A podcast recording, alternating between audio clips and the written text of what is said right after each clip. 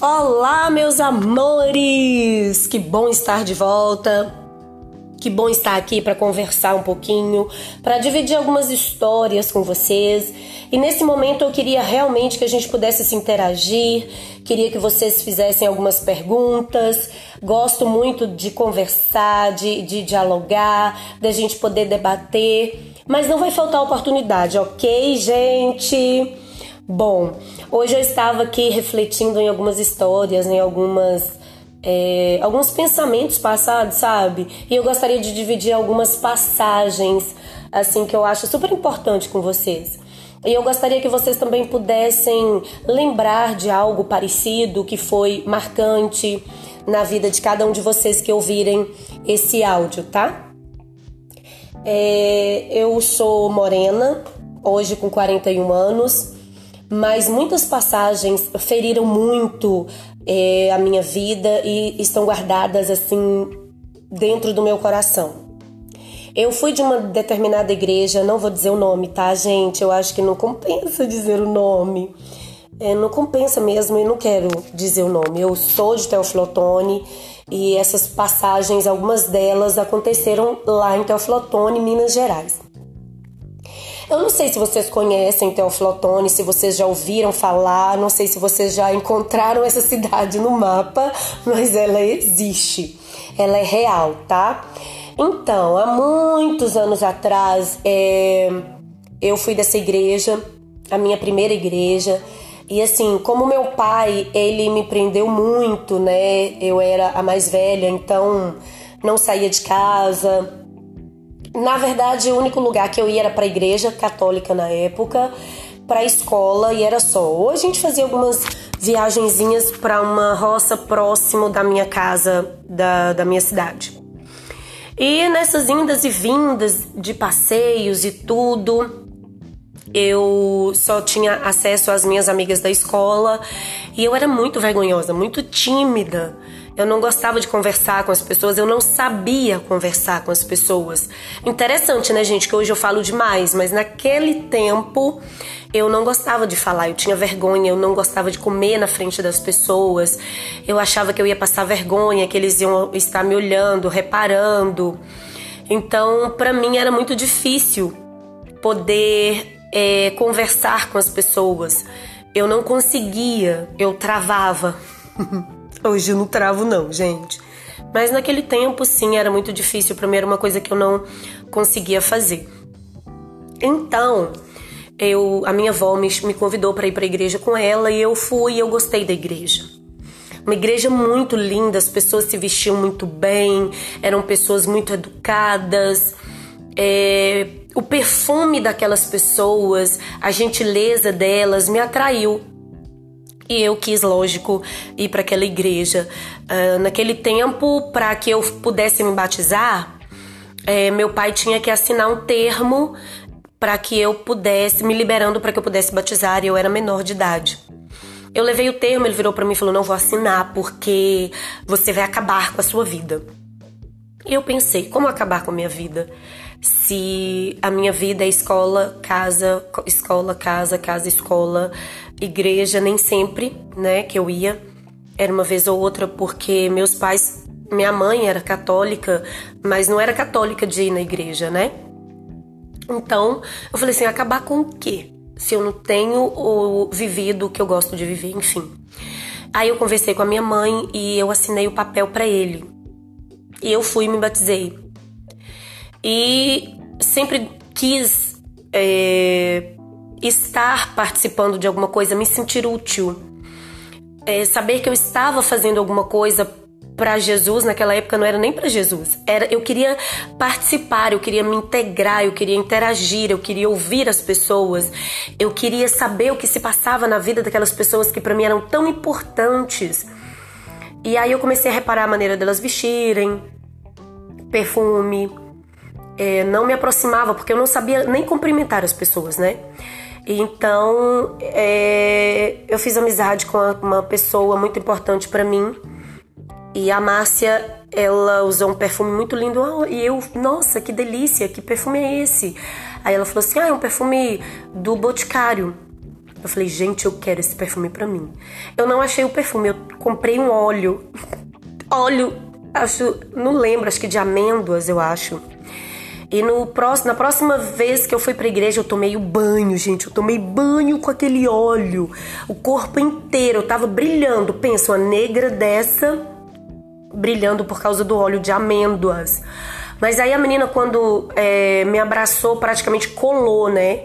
O rosto dela no meu por causa do óleo. E ela, nossa, você está super cheirosa. e eu, nossa, me senti a pessoa. Maravilha. Mas tenho certeza que ela notou que eu estava colando, né? E assim começou a minha trajetória de muitos tombos, muitos erros, muitos acertos. E assim, como era uma igreja muito linda e as pessoas se vestiam muito bem, eu não queria repetir a roupa. Eu não tinha nem roupa, gente, para ir para igreja. Vocês não têm noção. E aí eu fui pedir minha minha prima uma roupa para eu ir para igreja e ela me deu um, uma saia. E nessa época, nesse tempo já, eu já tinha conseguido entrar pro louvor da igreja. Mas assim, ninguém me dava muita atenção, não. Tinha uma moça linda, loira, não é? Maravilhosa, com uma voz deslumbrante, a menina. É, os tangedores, tocadores, toda, todas as pessoas envolvidas no louvor eram pessoas muito comprometidas, muito sérias, e elas não me davam muita importância também não, não conversavam muito comigo não. Mas para mim não fazia diferença. Eu queria participar do louvor. Eu queria ser útil. Eu queria um, estar ali para que alguém pudesse me notar, porque até então ninguém me notava. Na verdade, eu deveria querer que Jesus me notasse, né? Mas como eu era praticamente invisível para todo mundo, eu queria ser notada pelas pessoas, enfim. E a minha prima me deu, me emprestou uma saia. Gente, a saia era curta e a igreja é tradicional. Eu fui com aquela saia. Gente, eu fui pro louvor, assim, achando que eu tava arrasando com a saia, que dava um palmo e meio. A pessoa era muito magrela, mas mesmo assim foi um choque naquela época, naquele tempo. As pessoas é, não não olharam o louvor que estava saindo dos meus lábios, mas olharam a saia que eu estava vestida, né? E no final do culto a menina virou para mim e falou assim: é, "Você tá precisando de mais pano para completar a sua saia? Porque dava quase para ver tudo." Não dava quase para ver tudo, mas ela me afrontou daquela forma e aquilo doeu no meu coração muito. Porque ninguém veio me perguntar se eu tinha dinheiro, se eu não tinha, se eu tinha condições, se eu não tinha, se eu estava precisando de alguma coisa. Mas olharam a, a saia, né? E eu, assim, não sei se por ingenuidade, eu achei que tava lindo. Ai, gente situações eu estava fazendo para aparecer para as pessoas e não era para Jesus. Quando a gente faz para Jesus, ele olha o louvor que sai do nosso coração. E, enfim, aquilo me marcou muito porque eu achei que estava tudo bem, mas na verdade não estava. E eu não sei se por isso o pastor não falou nada comigo também não, não me chamou, não me orientou, não falou nada. Deixou que eu passasse por aquele por aquela situação ali. E isso foi num domingo, a igreja lotada de gente, cheia, muito cheia mesmo. Então, numa outra oportunidade, eu estava no louvor de uma quinta-feira, quinta ou quarta, não me lembro exatamente o dia da semana. E aí a gente começou a louvar. E o, o pastor levantou no meio do louvor e mandou parar o louvor. Aí ele falou assim: sua voz está muito estridente, está acima das outras, está machucando os meus ouvidos e eu não, não estou gostando desse louvor. Falou mais algumas meia dúzia de palavras que não, não, não convém dizer, né? E aí eu não sabia se eu descia do altar, se eu continuava a louvar, o que, que eu fazia e eu travei, parei ali. Eu parei de louvar eu fingia que eu estava louvando para que essa menina, a que eu falei, a loira, linda, maravilhosa, da voz raríssima, ela fazia o louvor. E a menina que estava sentada assim na frente, ela falava assim: "Canta, Juliana, canta". não ouvi isso não, canta. E eu balançava a cabeça sem saber se eu descia de vergonha, porque ele parou o culto para me chamar a atenção é, da minha voz. E como eu sempre gostei de cantar, aquilo marcou demais a minha vida, né? Muito. Mas deixei, passei. E aí eu saí da igreja porque era muito longe da minha casa e outros fatores aconteceram. Falei, eu vou passar para uma igreja mais próxima da minha casa. Aí eu fui para uma outra igreja que não era tão tradicional assim. E aí eu fui fazer louvor com a minha cunhada, gente. Parece assim, é, não é quando a coisa não tem pra, não tem que ser, não é para ser. Não adianta insistir, gente. Ai, Jesus, num culto, não lembro, acho que foi de domingo, nós subimos para louvar, louvamos e levamos mais uma vez eu levei que não tava bom, que tava ruim demais, o que que aconteceu e não sei o que, enfim. E cada vez que eles falavam para mim que tava ruim, que não dava, que isso, que aquilo, mais eu tinha vontade de louvar a Deus, de buscar a Deus, de adorar a Deus com a minha voz. Hoje eu não tenho mais voz, eu tô rouca, não sei ainda por qual motivo, eu tenho que fazer alguns exames, né, para saber. Não fiz ainda. Pretendo fazer, lógico, para saber o que está acontecendo com a minha voz. Mas isso mexeu muito comigo. São histórias assim de superação mesmo, de falar não, eu não vou dar ouvidos, eu vou insistir. É, para Jesus não é para ser humano. Vambora. Mas que assim, a gente acaba. É, como que eu vou dizer? A gente acaba dando ouvidos, de certa forma, a isso, porque você para no tempo e você desiste de, de continuar, porque meu sonho era de cantar mesmo, era de ser cantora. A gente fez alguma, fizemos uma entrevista na rádio lá em Teoflotone e era foi uma infância muito boa, muito agradável. Eu sempre fui ingênua, não conseguia perceber algumas coisas. Ainda hoje, gente, eu não consigo perceber. Tem pessoas que são, é, como que eu vou dizer, é, tratam, me tratam uh, achando que eu tô entendendo, às vezes eu desfaço, às vezes eu dou um sorriso.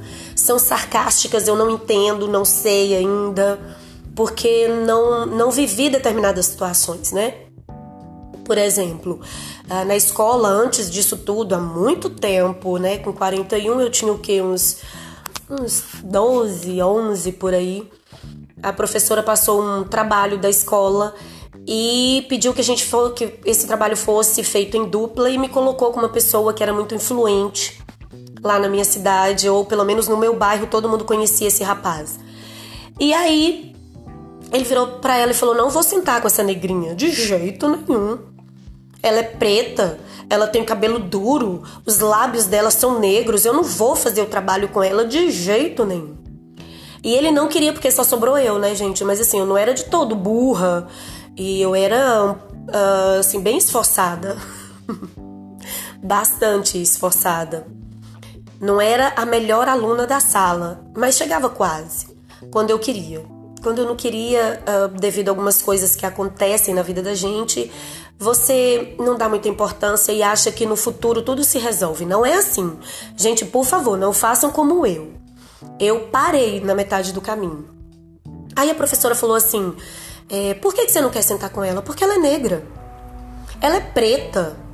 Ela tem os lábios pretos. O cabelo dela é duro. Eu não vou sentar com ela. Eu quero sentar com outra pessoa. Ela falou assim: então você vai sentar com ela. E forçou ele a sentar comigo. Ele virou a cadeira. Ele não quis sentar, ele virou a cadeira. Ele não olhava para mim. Ele não quis fazer o trabalho comigo. Enfim, depois eles foram conversar e eu, eu apaixonada por aquela professora, ela já faleceu, mas assim, ela cuidou de mim, me defendeu de uma forma que eu serei eternamente grata a ela. Então, gente, assim, é, acredito eu que vocês também passam por circunstâncias, pessoas que não acreditam em vocês, que põem mil e um defeitos, sabe? Não dê ouvidos. Não dê ouvidos. Dê ouvidos só ao Espírito Santo, no que ele vai falar para vocês, no que ele vai orientar vocês. Ele fala, ele é real, ele existe. A Bíblia não é um livro qualquer. A Bíblia não é um conto de fadas. Ele, a Bíblia é real. Não é historinha de pastor ou de crente. Jesus está voltando sim. E há um lugar melhor para gente. Acreditem nisso. Assim como muitas pessoas não acreditaram em Noé, Gente, a Bíblia está dando indícios de que Jesus está voltando e a gente crê que ele volta ainda na nossa geração. Essas histórias é para que vocês, para que motivem vocês, para que vocês não olhem, as, não olhem as circunstâncias, para que vocês busquem aquilo que realmente vocês querem, lutem pelos sonhos de vocês. Ah, mas você conseguiu realizar todos os seus sonhos? Não. Eu não consegui realizar os meus sonhos porque eu sempre parei, eu sempre criei obstáculos, eu sempre criei barreiras. E essas barreiras me impediram de continuar. Mas hoje eu tenho uma nova visão, hoje eu enxergo as coisas por um ângulo completamente diferente. A maturidade, a idade, os desafios, os problemas servem para nos amadurecer e criar em nós uma resistência e mudar a nossa visão de ângulo, sabe? É como se o tempo inteiro, no passado, eu estivesse olhando para cima, só para cima. E aí, de repente, você percebe que você precisa olhar para os lados também. Não somente para cima, mas você precisa visualizar a sua realidade. É claro que a gente precisa olhar para Cristo, olhar para o alto de onde vem o nosso socorro mas você precisa olhar para os lados, as pessoas que estão do seu lado, pessoas que não querem ver você bem, pessoas que fazem de tudo para que você não, não invista em você, para que você não consiga ir adiante, que sempre encontram numa pedrinha uma montanha. Então, não olhe essa pedra como uma montanha, faça sempre como a água. Para a água não existe obstáculos. Se existe uma pedra na frente dela, ela contorna, ela dá a volta, mas ela não para, gente. Ela não para. Siga em frente. Então, isso foi só o começo de muitas pessoas que tentaram me humilhar, que tentaram fazer com que eu parasse por circunstâncias eu trabalhei numa outra, numa outra empresa, numa empresa, aliás, né? Que a gente sai das histórias de igreja, de escola e você toma outro rumo. Eu trabalhei numa empresa onde é, eu conheci uma pessoa maravilhosa e essa pessoa ela fez contabilidade e em cálculos ela era incrível, ela é ainda. Só que assim, ela grita, ela gostava de gritar muito, o menino que era que fazia o serviço de banco para a empresa. Coitado do menino, quando ele chegava, se faltasse um centavo, ela gritava com ele e eu não suporto que gritem comigo, né? É, me trava. E aí eu fui substituir ela, mas eu não tinha feito contabilidade e muito insegura muito tímida, com medo. Ela foi começar a me ensinar e aí gritou comigo. Eu falei: Olha, infelizmente, desse jeito você não vai conseguir nada, porque eu não consigo aprender. E realmente eu não aprendi. Fiquei hum, cobrindo ela, as férias dela, mas eu não fiz nada, gente. Passei muita vergonha, muita raiva, porque eu queria fazer, mas algo me travava e eu não saía do lugar. Então, uma certa, uma certa vez, uma cliente ligou e pediu para passar um recado pro meu patrão e eu não anotei o recado. Olha para você ver. E essa mulher ligou novamente. Ah, eu liguei, falei com uma pessoa e eu não lembrava dessa mulher de jeito nenhum. Até que ele insistindo, Juliana, fulano ligou, o que que tá acontecendo? E eu não lembrava. E eu não, essa pessoa não ligou e ela falava que tinha falado comigo, enfim. É, a empresa, segundo ele, perdeu um grande contrato por minha causa. Aí que eu fiquei mais mal ainda e ele brigou comigo, me mandou embora da empresa porque era um contrato que tinha perdido, enfim. E eu tive que pedir desculpas pro sócio dele, ele brigou muito comigo por causa disso. E são histórias que vão te construindo. E infelizmente eu eu não consegui vencer algumas barreiras, não sei porquê. e essa barreira de travar eu vou deixando que as pessoas façam e que elas vão fazendo e vão falando até que cai a ficha e aí, enfim, eu pedi perdão, pedi desculpas, mas mudar o que foi feito, o que eu deixei de fazer, infelizmente, eu não consegui. Até que eu cheguei hoje, onde eu estou, e eu comecei a trabalhar no mercado, em supermercados. E como eu disse para vocês, até que eu processe que um mais um é dois, gente, hoje não, tá? Hoje eu já tô um pouco mais, mais esperta, vamos dizer assim.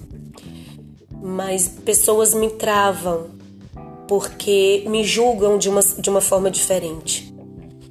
Hoje eu sou uma pessoa completamente diferente daquela menina ingênua que não sabia falar, que tinha medo das pessoas, da criticidade do que iam dizer sobre mim.